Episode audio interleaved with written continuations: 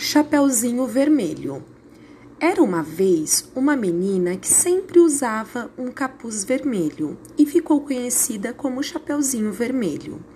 Certo dia, a mãe de Chapeuzinho pediu para que ela levasse uma cesta de doces para sua vovó, que morava do outro lado do bosque. Sua mãe pediu a ela que não parasse e nem conversasse com estranhos.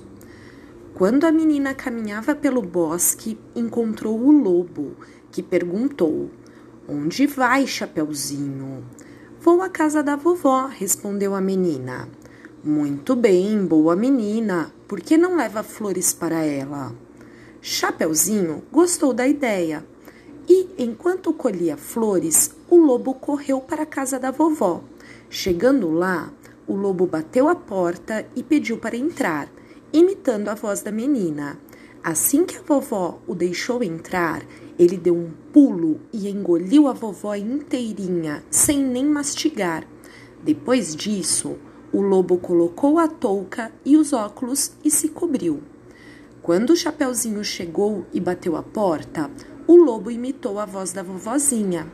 Quando chegou ao quarto, estranhou a aparência da avó e perguntou: Vovó, para que essas orelhas tão grandes?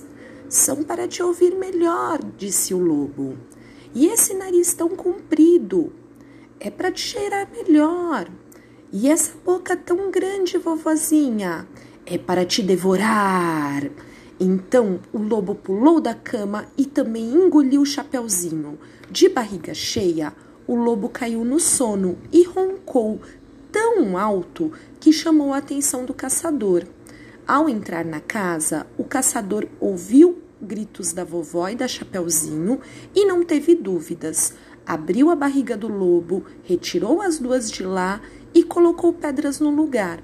Quando o lobo acordou, ele voltou para o bosque dizendo: Meu estômago dói demais, não deveria ter comido tanto.